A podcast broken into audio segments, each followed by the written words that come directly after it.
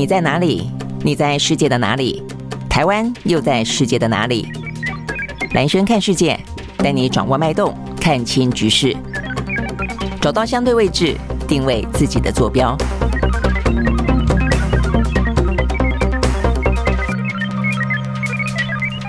好，大家好，欢迎收看今天的蓝轩看世界啊。那今天的话呢，全球比较重要的焦点，第一个当然还是一个呃这个经济上的话题。目前看起来的话呢，欧美股市呢都是继续大跌的啊，因为呢这个激进的升息，然后又去压压抑通膨，却换来了可能的经济衰退哦。所以这个部分的话呢，目前看起来呃这个美国甚至他们声称啊，这个道琼已经进入了熊市啊，这个部分还是一个重点。那再来的话呢，今天啊这个前日本首相安倍呢进行国葬，那目前看起来的话呢，这个。全球求不少的这个领袖呢到场去进行吊唁，但是呢，这个岸田文雄却因为呢举办国葬的关系，引发了日本啊内部呢非常高涨的啊这样的一个呃争议的声浪啊，他的民调反而呢呃下挫。那再来的话呢是意大利，意大利的呃目前的话的国会选举啊这个状况越来越明朗，应该是呢由这个呃 Meloni 啊来进行组阁，呃成为啊这个意大利呢史上第一位的女性的总理，同时呢是最。右的啊一个内阁，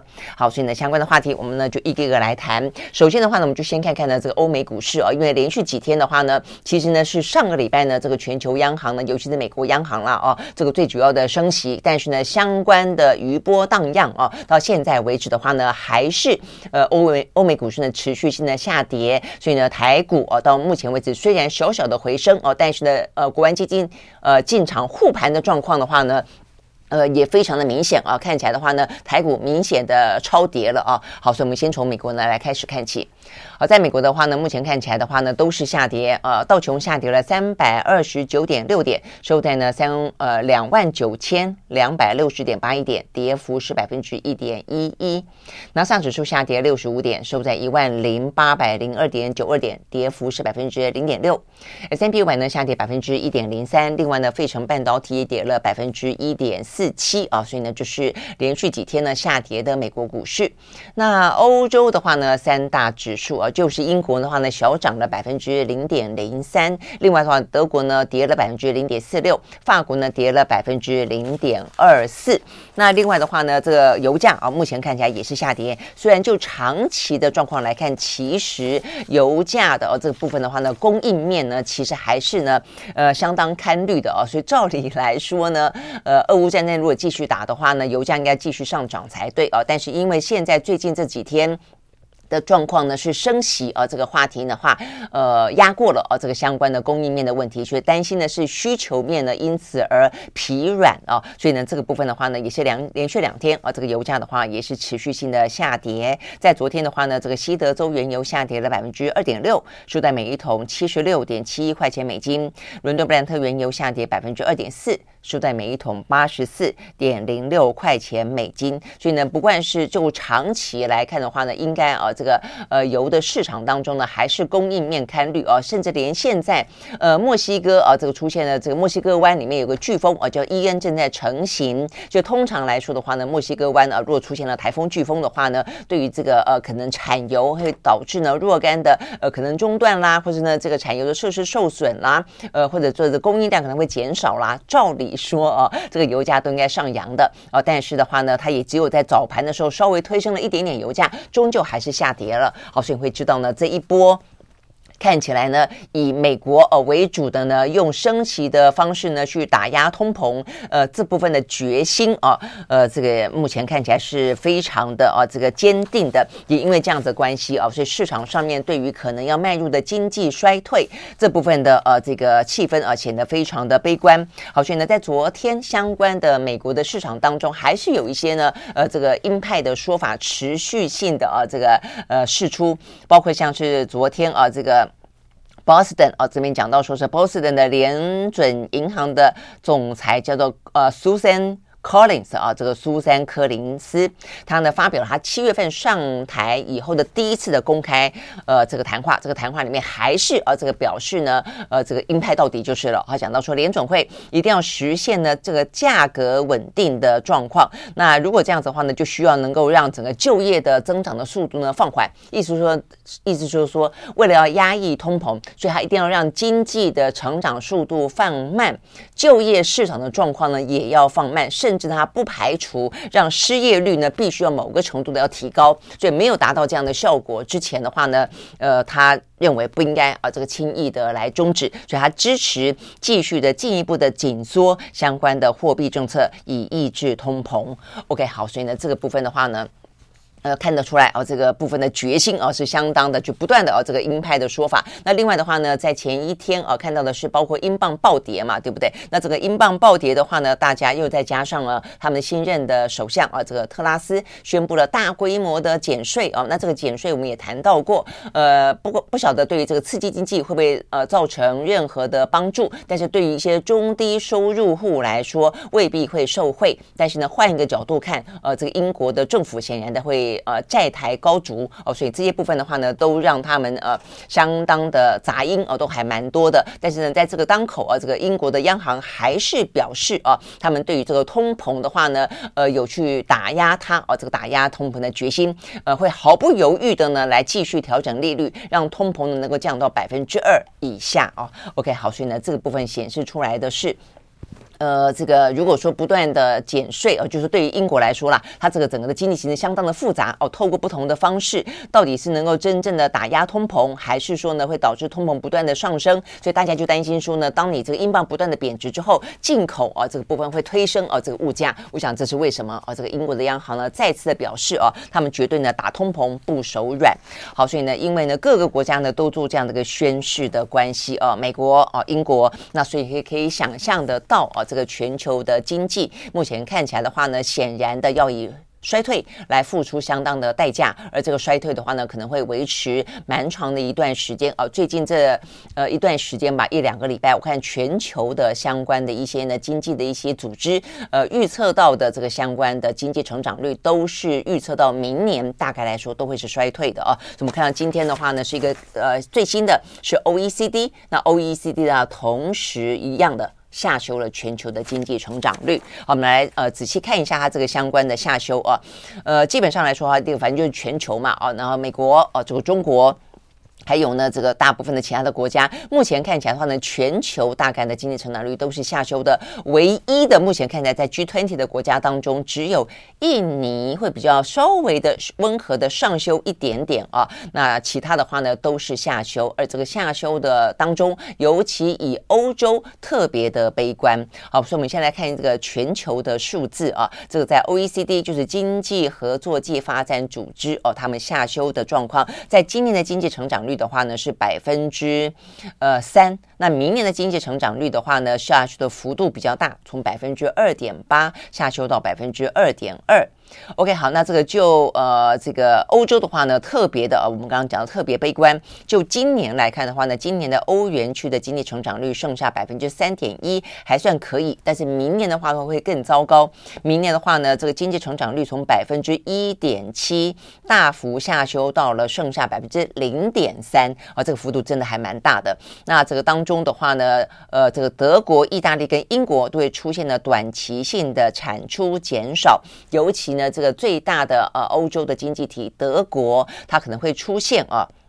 呃明年去全年的经济增长率会出现负的百分之零点七。好，所以你会知道呢，整个的欧洲啊，这个是 O OECD 呢提出这样的一个警告，所以呢，等于今年的话呢，如果你觉得它糟，明年呢？告诉你会更糟，而且明年的糟的状况底下，连他们最大的这个火车头经济火车头德国，其实德国坦白讲了，哈，目前我们已经知道了，我们也谈了非常多次了啊，呃，就是德国在这一次的话呢，俄乌战争当中，这个天然气的关系，它受伤最惨重哦，那所以呢，它目前看起来的确啊，经济成长的状况会在里面呢特别显得明显，明年的话呢，甚至是负成长。好，那所以呢，就是。因为呢，能源危机所导致的啊，这个德国更大的呃干扰。那事实上呢，不只是德国，整个欧洲都是这个样子的。好，那这个除了欧洲是在这个 OECD 当中的下修经济成长率当中显得最悲观的，那美国跟中国呢，这是目前全球的最呃两大这个经济体啊。那美国的话呢，是这一波当中呢通膨最大的啊，这个呃这个涨得最多的。那事实上也是以升息的手段呢来抑制通膨，导致全球啊。哦，迈入了经济衰退的，呃，你可以说它的震央吧，啊，你某个程度来说，当然也可以说它是一个祸首了，哦。那这个 OECD 呢，下修了美国的经济成长率，它今年的话呢，大概是成长百分之一，哦，只剩下百分之哦一点五，成长百分之一点五，但明年的话呢，只剩下百分之零点五，所以也是下修。那中国大陆的话呢，呃，相对来说好一些啊，所以呢，这个中国大陆就就目前来看的话呢，第一个。它的经济成长的状况，最主要是受他们自己疫情的影响啊。他自己的通货膨胀部分的话呢，相对来说，呃，比起欧美国家来说，来的舒缓许多。所以他自己本身的疫情，如果说它的严格封控啊，这个暂时的在二十大之后，包括呢疫情控制的某个程度还算是 OK 的话，他如果说呢改弦易辙，呃，放宽了相关的防疫的话呢，一般会预料，呃，这个中国大陆的经济复苏跟反弹的力道，会比起呢美国来的更强一点啊，会更。早的呢，这个走出衰退，好，所以呢，目前呢，这个就 OECD 的数字来看，也是这个样子的。就目前来看的话呢，今年呃，中国大陆由于呃坚持清零的关系，有它的理由跟别人比较不一样。它是因为坚持清零的关系，所以它经济成长率呢会下修到百分之三点二。那当然这个部分的话呢，比起他们原本今年初的时候啊，还说呢这个经济成长率可能会是百分之五点五的话呢，当然是下修非常多了了哦。但是这个很显然的是他们自己做了选择哦，因为他。们选择在疫情部分的话呢，宁愿牺牲呃相当程度的经济跟生活的正常运转哦，但是呢，也要达到稳定。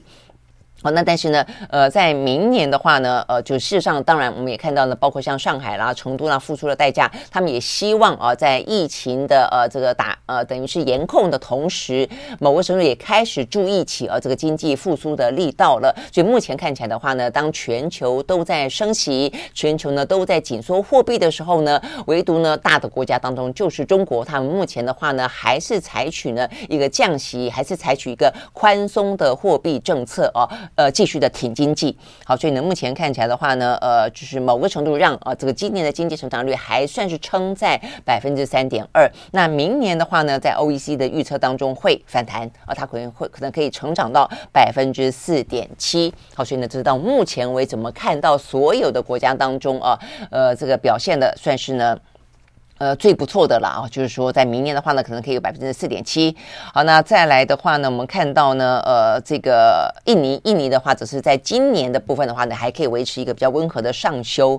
呃，OK，好，所以呢，就是看得到 OECD 比较重要的一些呢国家哦，他们的一些经济的成长的预估。那就整个来看的话，当然啊，这个 OECD 还是特别强调了有关于现在整个复杂的经济情情绪啊，因为非常多的风险因子呢交错在啊这个全球的上空。呃，他的假设事实上已经算是我刚看了一下，已经算是蛮。很 蛮乐观的啊，这个蛮乐观的状况底下的话呢，还是下修。怎么个乐观法呢？第一个，他预测呢，这个呃全球的疫情不会再发生大流行啊，所以呢这个部分的话呢，算是蛮乐观的。再来，俄乌战争不会再升高或者继续的扩大。那再来的话呢，能源市场的压力呢逐渐趋缓。好，所以它是在这样的一个前提的设定底下，还是预估呢今年的经济成长率以及明年的经济成长率可能会下修。好，所以你就会知道说呢，目前。前看起来。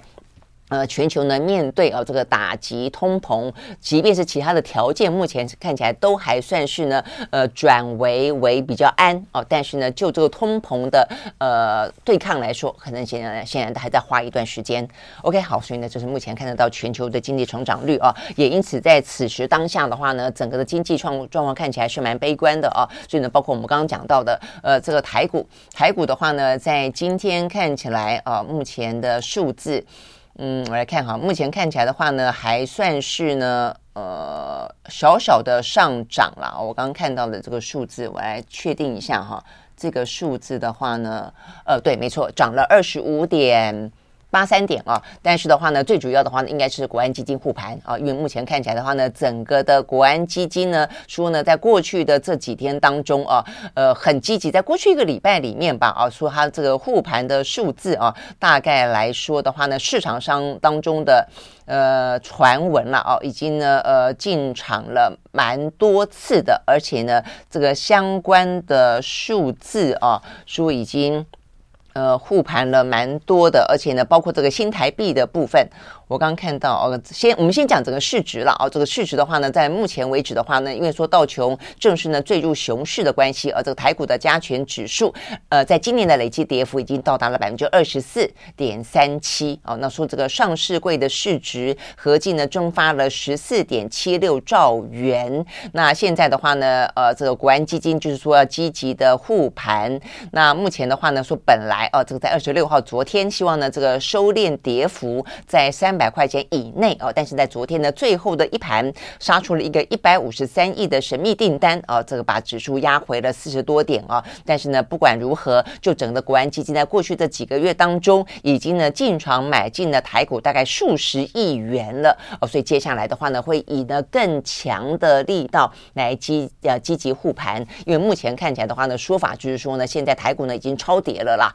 那当然，这个台股的呃恐慌，你可以想象得到，包括因为因为很很多的。外资哦都这个撤回去了，那像在过去这段时间，大概有八亿多的美金吧，这个外资呢都落跑了哦，那所以也导致了我们这个台币呢不断的贬，呃，先前还讲说呢，这个得呃贬破三十一元的大关就是蛮值得警惕的哦，但是现在看起来的话呢，最快。最快今天的话呢，很可能就会贬破三十二块钱的大关。OK，好，所以呢，这个金管会的话就表示，如果再这样下去的话呢，一定会推出一些稳定的相关的措施。好，所以你会知道啊，有关于呢这个。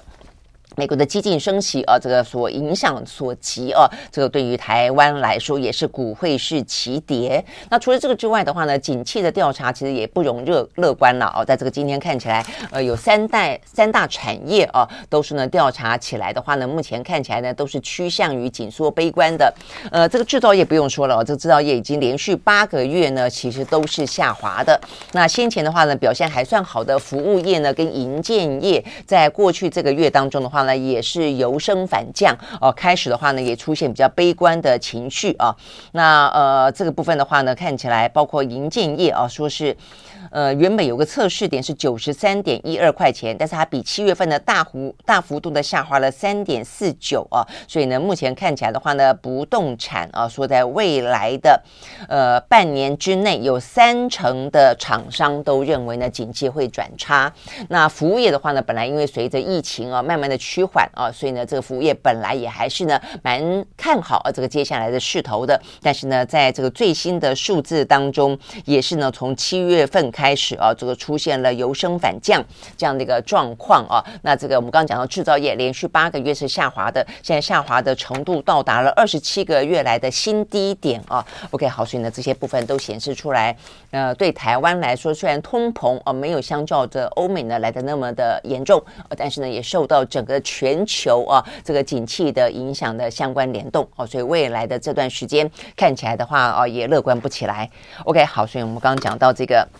国安基金护护护盘啊，说呢讲到呢台股目前已经超跌了。OK，好，所以呢这一些状况的话呢，对于台湾都是相当大的挑战。那更不用讲说半导体啊，那所以今天半导体的话呢，有一个另外的消息，但这个半导体的消息可能就已经不只是啊呃这个相关的嗯跟经济景气的问题而已啊，这个还还跟中美之间的战略对峙有关啊，那就是呢这几天连续的我们看到呢，其实从呃，台湾政政策法开始，然后接下来的话呢，是拜登谈到了他要协防台湾啊，这个在接受 CBS 的访问当中，但是你又看到白宫的话呢，积极否认。那否认完了以后的话呢，再来就是联合国的大会。那在这个电大会上面的话，我们看到拜登呢就不再不太在，就没有再去谈到要协防台湾，他反而是讲说他不打算要挑起啊跟中国之间的新冷战，呃，强调要希望呢维持台海的和平跟稳定。那接下来的话呢，布林肯跟王毅啊，也在那这个联合国的大会当中的场边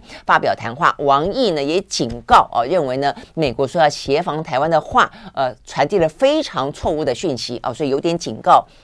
呃，这个呃，美国哦，所以一连串你可以看得出来，到现在为止，现在等于是在中美言语上的呃这个交锋呢，呈现了某一层某一种的高潮吧。这这个等于是这一波哦，是来的比较呃尖锐的啊，也来的比较呢明显的交锋的。好，那这个最新的这个呢是布林肯，他也接受了 CBS，也是接受呢呃六十分钟的专访啊，所以跟呃这个拜登在上个礼拜所接受的专访谈到了说愿意协防。台湾是同样一个节目，好，所以呢，在这个节目里面的话，哦，显然的，这个美国哦，这些主流媒体都非常关心哦。其实，俄乌已经打到这个程度了啊，呃，某个程度已经算是。在那里的风险了，但他们现在可能关心的这个是一个更新的风险哦，就是台海哦，所以呢，这个 CBS 呢访问了啊这个呃布林肯啊，布林肯的话强调的，他们问的最关心的是半导体啦啊，讲到说呢，这个半导体台湾啊，这个占全球的半导体晶片的先进制程几乎是百分之九十以上啊，所以呢，如果说台海出现战事的话，那么对美国来说的话呢，产业面啊，在会呃遭遇到什么样的一个状况？那所以布林肯呢在回答这个问题的时候，他。他特别提到说，呃，如果呃这个台海动荡的话呢，呃，很明显的会冲击全球，全球的经济会遭到毁灭式的影响。好，所以呢，这部分事实上是在我们啊、这个蓝圈看世界里面不断的过去这段时间的高度关注的啊，就是说，当在政治上，当在外交上，当美国不断的啊，不管是。呃，明的暗的哦，呃，都看起来确实是呃有往台湾倾斜，要挺台湾的这个说法。不管先不管出兵不出兵了啊，但是呢，这样子一个不管是协防台湾还是力挺台湾，虽然在政治上在外交上我们是欢迎的，但是呢，对于我们的产业面来看的话呢，它到底是福是祸？哦，如果说呢，因为我们的产业链对他来说这么的重要，因此他会用尽全力来保护台湾，比方说协防台湾，比方说出兵台湾，那或许我们可以不用担心。但是现在目前看起来，他们所担心的造成全球的经济毁灭，他们的做法如果说是希望所有的产业链尽可能的回到美国，然后的话，连台湾的厂商都希望移到台湾之外，移到大陆之外去进行布局的话，那么对台湾来说，可能就是。间接的，等于是台湾被掏空。我想这个问题是对台湾来说是很重要的啊。好，所以呢，这个部分的话呢是。布林肯在接受了 CBS 的访问当中，特别的再次强调，他认为呢，台海的状况非常的呃，对经济来说的话呢，可能会造成非常严重的毁灭性的后果啊。但他并没有特别提到说，因为这样的关系，所以啊，他并没有去重申有关于呢，呃，这个拜登啊这样的一个说法。比方说哦，在军事上是不是要协防台湾的部分？但是他也特别提到说呢，也因此美国呢，他们通过了晶片法案的重要性就在这里。那这个晶片法案的重要性，事实上。就就是美国的呃半导体的自主哦，所以我想这个部分的话呢，事实上后续效应是值得注意的啊。那也因此在在这个今天我们看到呢，在台湾部分呢最新的消息就讲到说呢，很显然的啊，是对美中来说啦，就是亦步亦趋啊。所以我们现在呢，呃，我们的。呃，是国科会的主委啊，这个吴正中啊，昨天呢表示啊，因应啊，有关于这个呃美国啊所形容到的台海的危机啊，以及半导体的危机，所以啊，我们呢说国科会将要组成一个专家审议委员会，要来呃很严肃的界定到底哪一些是属于国家核心的关键技术。那如果说呢，把一些半导体的产业纳入所谓的。关键的国家的核心技术的话，那么就必须规范啊。这些规范就是说，呃，如果说有一些敌呃外国啦、陆港澳啦、境外敌对的势力窃取了这个国家核心关键技术的话，我们在原本的国家安全法里面就说，违反者最。重可以处十二年以上的徒刑啊，所以意思就是，如果我们把半导体相关的产业的一些技术纳进了所谓的国家的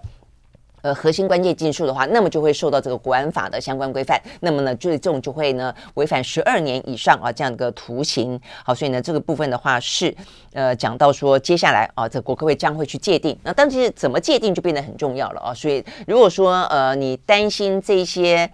半导体啊的这些核心的技术被对岸窃取走了，因此要保护我们的这些智慧财产权，我觉得大家当然是呃举双双手赞成。但是如果说你规定的过严，某个程度来说，我们研发出来的这个核心的技术，也希望大家去运用，才可以有一些更进一步的发展。所以如果说你因为过严而遏制了我们的发展的话，对于这个产业界面来说的话呢，他们就认为这是一个两面刃哦，反而可能会扼杀了半导体的啊这样的一个生命线。OK，好，所以呢，到底接下来的话呢，怎么样去定义所谓的国家核心关键技术这件事情，就变得对台湾来说非常重要了啊。所以呢，这个目前在半半导体的产业。链里面呢，大家也非常呃这个热烈的讨论啊，因为这个接下来目前看起来应该是国科会啊这个重点的业务范围之一。那这个的话呢，就有点像是跟进啊这个美国的晶片法案，因为我们事实上呢，台湾也有针对一些呢半导体的发展啊，也会进行一些呢呃补助啦等等的啊。那所以如果说你这个接受补助的话，呃显然的是我们的核心的关键的产业的话，那么你可能就。必须要有一些规范，呃，不得啊跟这个对岸呢来做生意等等。好，但是呢，整个看起来的话，就是说，当我们呢，呃，跟着美国的脚步啊，不断的去担心啊，大陆挖角我们的人才，大陆偷取我们的技术。但某个程度来说，当美国呢在进行半导体的自主规划的时候，希望他们能够有经济战略自主的时候，是某个程度也会掏空我们的这些台厂。我想这个部分同样的啊，也是要去注意的。等于说，你不能够是只防中国。我却不妨啊，美国呃，在间接上面啊，这个对台湾的半导体可能会造成的一些产业当中的伤害。OK，好，所以呢，这边讲到的是呃，不只是在全球啊，目前这样的一个物价通膨啦啊，然后升级啦，这个可能经济衰退这样的一个浪潮当中哦，一个问题。另外，的话呢半导体的美中角力、美中大战，对台湾来说的话呢，呃，我们的护国神山群哦，也是另外一个呢非常关键的啊，目前也遭遇到一个最。呃，棘手的啊，那么一个呃，可能在两强之间啊夹缝当中呢，呃，正在啊这个去摸索吧啊，或者说呢去调整我们的一些姿态的一个关键时刻。OK，好，所以呢，这些部分是讲到呢跟全球啊这个财经相关的讯息。好，那看完呢这个财关财经相关的讯息之后，我们就来看看其他的国际一个呃比较重要的新闻。目前我们刚刚讲到有两大了啊，至少两大新闻关注一下。第一个是安倍，好，安倍的国葬啊，在今天的话会举行。好，所以呢，目前呢最新的消息啊，他们呢呃整个的活动的安排的重头戏是在今天下午。好，所以今天下午的话呢，他们会在日本，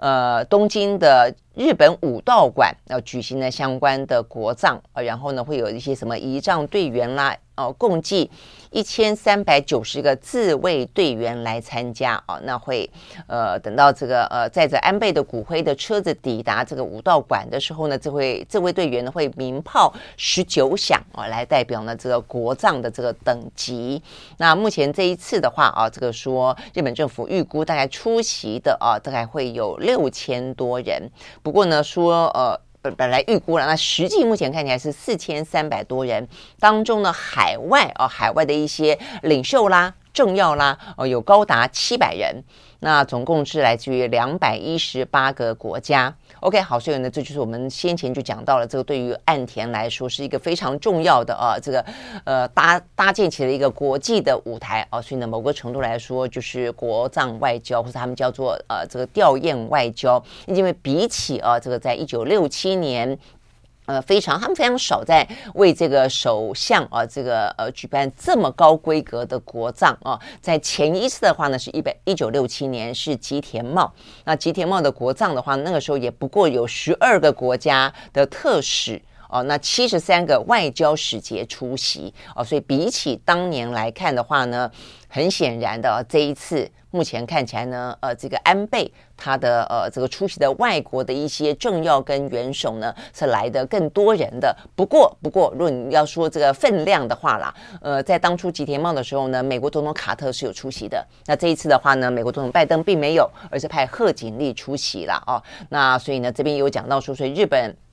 呃，内部啊，他们在讨论这件事情的时候，也有说，其实呢，呃，这个外国的一些领袖政要来的，其实不如预期啊。有些呢，总统其实是没有来的，呃，都派这个什么副总统啦，呃，或者一些所谓的特使代表来，呃，所以呢，其实并没有啊，这个岸田所想象的。那再来的话呢，当然啊，除了嗯这个部分浪费钱等等之外，还有很多的原因了啊。目前看起来的包包括像这个经费。啊，说这个经费的话呢，花费的经费甚至比起英国呢，呃，女王哦的花费还来得多。哦，说这个。嗯，目前英国女王啊，这个在日币计算的话呢是十三亿啊，这个日元。但是呢，呃，安倍的国葬花了十六亿啊，他们就觉得说哇，怎么差？呃，你你办的也没有啊，这个英国的呃王室啊，这个刚刚过世的呃女王来的这么的尊崇啊，那么多的呃国家的呃元首啊前往吊唁跟王室，那干嘛那么贵啊？这是第一个。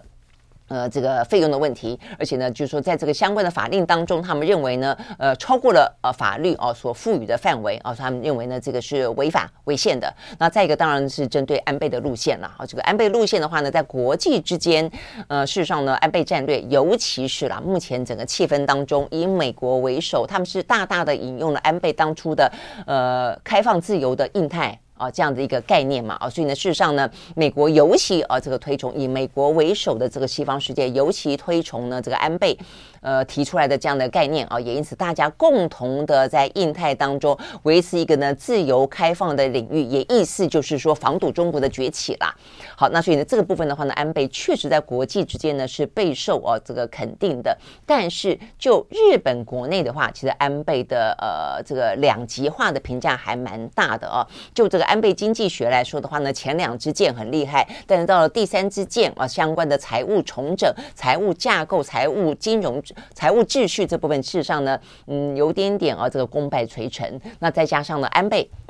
呃，他被刺杀啊，这个时候如果大家还印象的话呢，他跟统一教之间的，以及自民党跟统一教之间的一些呢，呃，这个瓜葛啊，那甚至呢，因此啊，包括呢，嗯，当初刺杀啊，这个安倍的。呃，那位凶手哦，他们家很多呃、这个日本人呃、对他们家呃的呃这个遭遇，就是他的妈妈为了这个统一教如何的奉献，然后呢搞得倾家荡产，然后整个家庭破碎，很多的呃这个呃日本的呃民众是感同身受的哦，所以因为呃这个统一教似乎呢在日本某些。呃，族群当中也还是蛮受欢迎的，所以他们对于这方面的呃感受是跟一般外界啊、看待这个安倍遇刺，其实呢在情绪上呃其实是很不一样的哦，所以很多人对于呃凶手是蛮有同理心的，这是一个。那再一个就是安倍先前其实呢有一些他的呃在任期间的一些丑闻啦，包括什么。呃，这个呃，安倍昭惠他们的呃，这个好什么好朋友啦，啊，这个什么深有学员的呃这些呃政商勾结案啊，这个比方说这个地啊，给你啊，比起一般的市价少了，呃，这个只只要付十分之一啊，这类的丑闻啊，政商勾结都有啊，也因此，其实这一次呢。目前看起来，呃，就国葬本身来说，当然啊，这个仪式非常的大，很多的国家的元首到啊，对于岸田来说，是一个可以跟各个国家的领袖呢进行了很多的啊很多个双边会谈的好时间，包括他会接下来跟贺锦丽，呃呃，已经见了贺锦丽了。那包括接下来的话呢，可能还会有一些其他国家的啊各种的双边会谈。但是就日本本身来说，针对岸田自己本身来说，这一次的国葬反而让岸田的。支持度啊，这个民调制度是往下走的。OK，好，所以呢，这是目前呢我们看得到。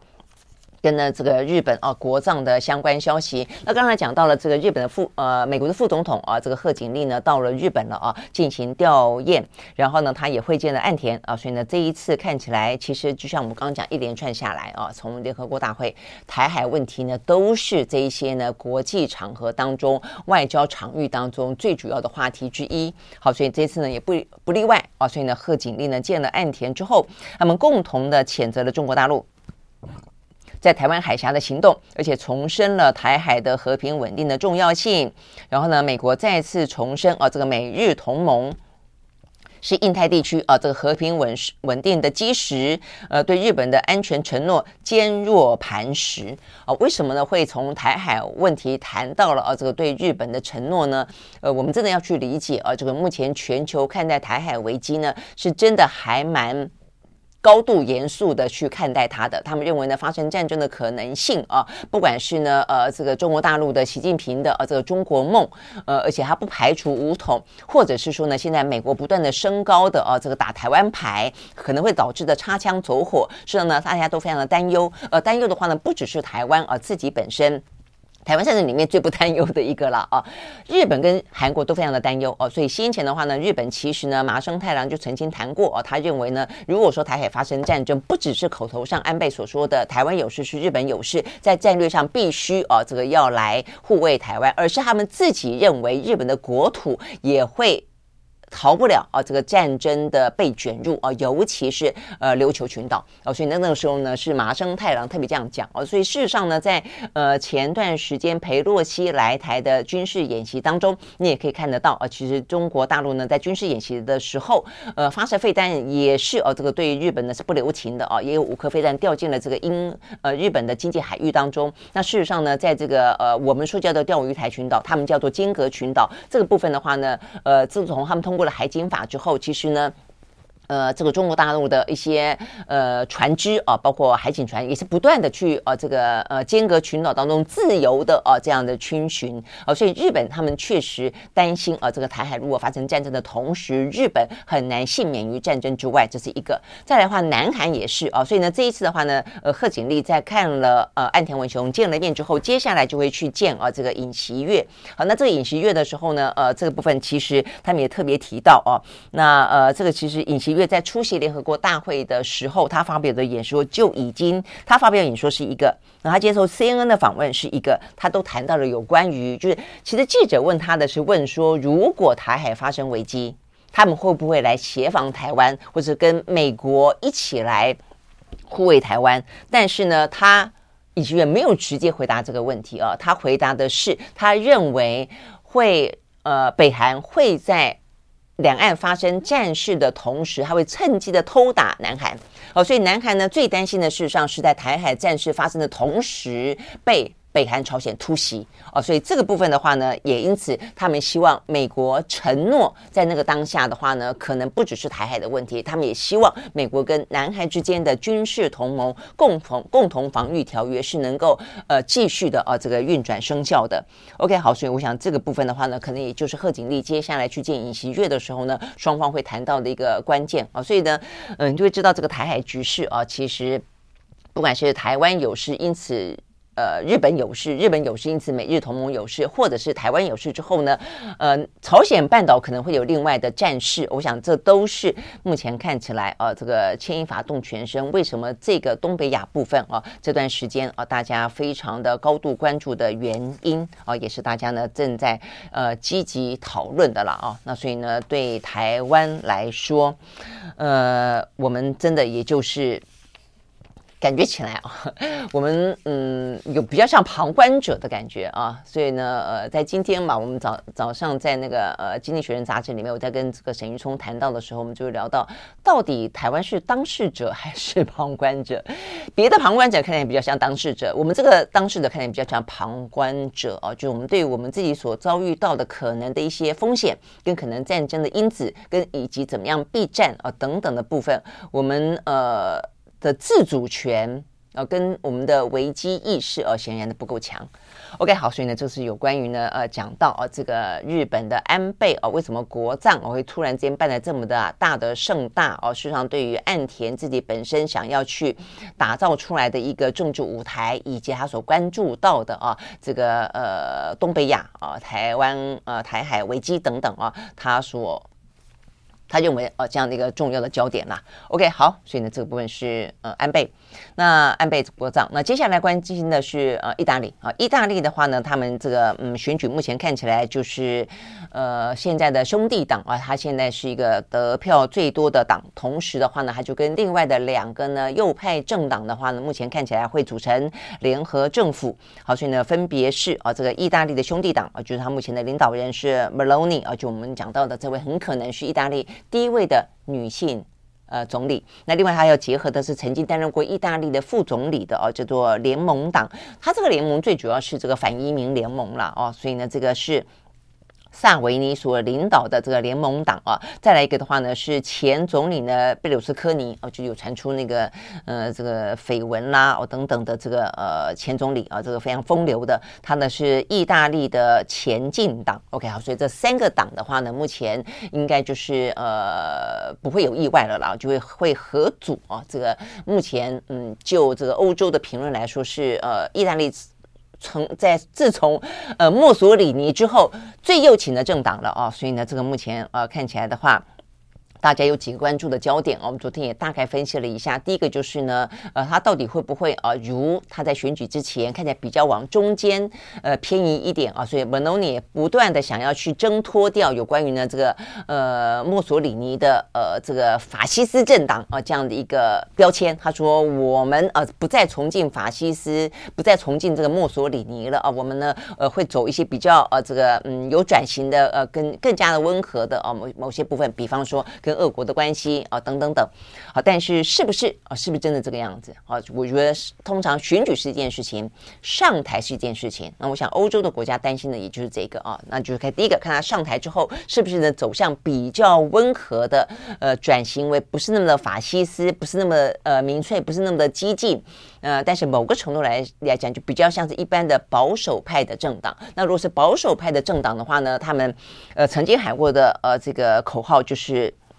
上帝、国家。家庭啊，这个三个为重哦，所以还是一个呃，在宗教上面相当信奉的。那在国家主义上面来说的话呢，是距离欧盟比较远的。呃，希望有更多的一些呢自主权的，也就是我们说的比较是自扫门前雪的。那再一个话，就是所谓的家庭，就是比较是重视家庭的啊。然后呢，呃，这个比较相对来说比较可能保守的，然后再比较反移民的。这个是呢，呃，目前呃，Meloni 他们可能会组成的一个呃右派政党啊，这个呃右派。内阁啊，这样的一个状况，但是如果说是来的更右一点的话呢，跟过去的法西斯比较有关的话，可能它的排他性跟跟激烈程度就会来得更强，这是大家关心的。那因为再一个第二个重点就是呢，目前的欧洲已经有连续几个啊这个右翼的政党，就算没有取得政权，也都是呃拿下了呃相对以来的呃最。最高的呃得票数，或者是最大的国会的席次，比方说我们讲到的呃这个法国的拉蓬雷鹏，比方说先前啊、呃、这个呃瑞典啊、呃、这个最新诞生的是右派的啊、呃、这个。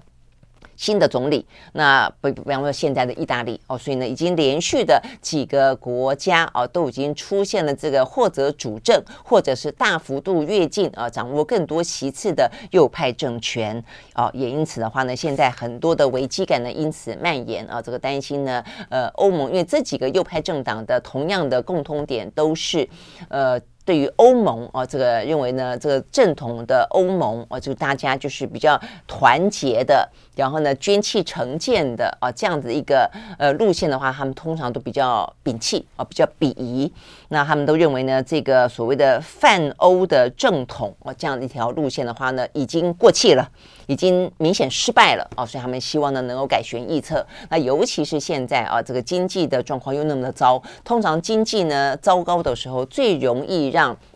民众呢，想要去选择啊，就做一个另外的选择，想要变天。OK，好，所以他们担心呢，目前这几个啊，这个右派的政党呢，都掌握了更多的政治权力啊，所以会不会呢，再次的让啊，整个的欧洲国家的右翼阵线啊，甚至是一个民粹阵线，更加的啊，这个联动啊，更加的扩张啊，这是呢，目前他们所担心的。好，那回过来最呃，这个锁定的就是这位女性的。呃，意大利的第一位啊，这个总理啊，这个 Meloni。Meloni 的话呢，我们很简单的来，很快的认识他一下。他今年的四十五岁，然后的话是已婚，然后呢有一个孩子。那他的话呢，其实一开始的话，为什么大家说有点担心？就一一开始他是非常激进的啊，他是完完全全呢很崇拜啊这个墨索里尼，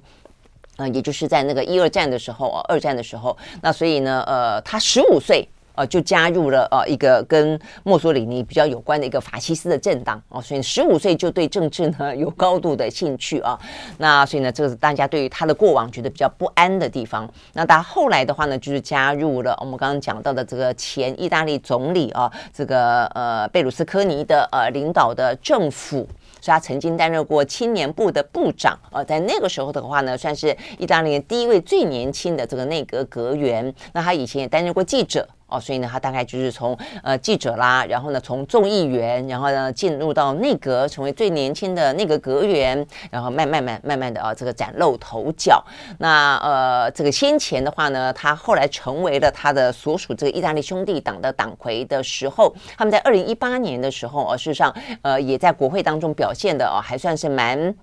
蛮突出的，但是那个时候突出呢，他的呃这个民调支持度跟选票啦，而且他得票率不过是百分之四，所以我们那时候讲到，因为他那个时候呢，呃民粹的呃这个色彩非常的浓哦，那呃就法西斯的呃这样的路线呢非常的鲜明。后来的话呢，就在过去这几年间，他不断的往中间靠拢，那所以呢，他的呃这个嗯支持率啊这个民调支持率从当初的百分之四一路攀升到投票前的百分之二十五啊，是这样的来的。好，所以呢，代表的是啊这位呢呃尼啊，他其实他的整个的嗯立场跟路线跟政政的敏感度啊，非常的灵敏，而且非常的灵活啊，让他的话呢可以啊，这个在这一次啊这个意大利的国会大选当中，终于啊这个当上了啊，目前看起来意大利第一位的呃女性的首相。OK，好，所以呢，就是呃，有关于呢这个意大利呃这个最新的状况。那我想这个接下来的情况就看他上台之后啦，呃，到底怎么做了啊？那台湾最关心的当然是呃，他蛮挺台湾的啊。那他也对于呃中国大陆哦、尤其呢中国大陆当初在呃欧洲签的呃这个“一带一路”的备忘录，第一个签的就是意大利啊。但是呢，呃，这个本本罗尼非常清楚说哦、啊，他绝对不会啊这个去呃跟着过去啊这个呃孔蒂啊这个签了这个“一带一路”的。政策路线继续走啊，他对于这目前的呃这个中国大陆啊，这个一些嗯猛推啊，这个“一带一路”却呃不符合人权、不符合人道等等啊，他非常的呃感冒就是了啊，所以呢，他就说他无意促成。中国在意大利或者欧洲呢更加的扩张，然后呢也批评啊这个呃中国的西藏问题啦，呃等等相关的问题啊，包括呢呃支持台湾等等啊，所以也因此呢他当选之后，呃中国大陆方面啊也对他呢表达强烈的不满。OK，好，所以呢这大家来看是有关于今天比较重要的啊这些国际相关的消息哦，还有一个伊朗。伊朗的话呢，这个部分事实上呢蛮值得关注的啊。那但是呢，到目前为止，就是呃，因为最主要的呃，是因为伊朗的有一位叫做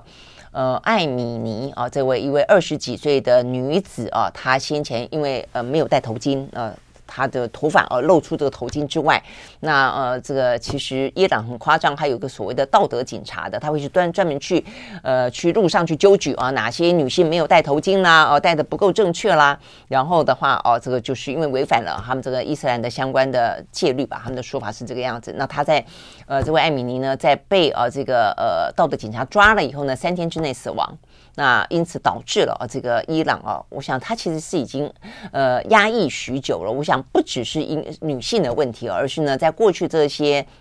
年当中啊，蛮多的伊朗的一些呃问题啊，在过去呢，呃，像是二零一九年很大规模的是反贪腐。那再往前的话呢，呃，有很多的一些经济啊，这个经济呢不断的，因为呃西方世界国家对伊朗祭出经济制裁。啊，所以呢，伊朗的经济呢就受到相当大的一个伤害。那但是呢，伊朗的政府也拿不出别的办法来。哦，所以他们的经济就很萧条。啊，所以一方面呢，呃，国家政府又贪污，然后人民过得又很不好。然后呢，这个相关的戒律又这么的哦，这个嗯，就是非常的严严厉啊。那甚至呢，呃，违反人权。哦，所以这部分的话呢，在过去这些年当中都呃。不断的啊，这个一段时间就爆发出一次的大规模的抗议啦、示威啦等等，但是啊，这个伊朗政府都用非常非常高压的方式呢去镇压，就像这次一样哦。但是呢，这一次显然的，目前看起来，呃，这个至少在媒体的观察当中，至少在我们目前看到的伊朗啊自己的描述当中，他们是等于是把十多年来，呃，他们对这些方面的一些愤怒，以及以以及呢对伊朗政府呢，呃，从来不退让，只会。祭出一次比一次严厉的手段来对付老百姓，他们是就是一次的啊，这个继续性的爆发了。所以呢，到目前为止啊，已经有数十人死于呃，他们呃去声援。这艾米尼，但是呢，伊朗政府用呢什么高压的水柱啦、枪啦、呃，镇暴警察啦去跟他们对峙，已经有数十人死于政府的手下了。但到目前为止哦，呃，包括很多人哦都被逮捕，但是到目前为止，整个的示威抗议在伊朗啊的社会当中并没有停息。好，所以呢，事情已经大概至少有一个多礼拜了哦。那目前呢，最新的消息呢，伊朗的说法说说哦，这个伊朗他指控。是美国呢，在背后呢趁机作乱，来呢呃当一个引武者啊，这个去怂恿啊这些呢呃伊朗的老百姓啊上街呢对抗啊他们的政府啊，所以呢他们等于是甩锅啦，简单讲就是甩锅，就把这个呃伊朗政府所做的一些呢呃所有的啊这个做的不好的啊这些呃政绩差的地方，通通都怪罪到呢呃这个所谓的帝国主义啊，事实上这是伊朗啊这个也经常会说的一种。呃，台词了哦，但是目前看起来，全球啊，多数的呃国家呢，都去声援啊，这个伊朗啊这样子的一个民间的诉求啊，因为这个部分确实啊，实际上是真的太夸张了啦。哦，那可以，所以到目前为止啊，这个有关于伊朗啊声援这位艾米尼的，包括更多的女性啊，这个走上街头焚烧呃相关的头巾等等啊，都还在继续的发生当中，我们也会来持续的关心。OK，好，所以呢，今天这是兰轩看世界，我们明天同一时间再见。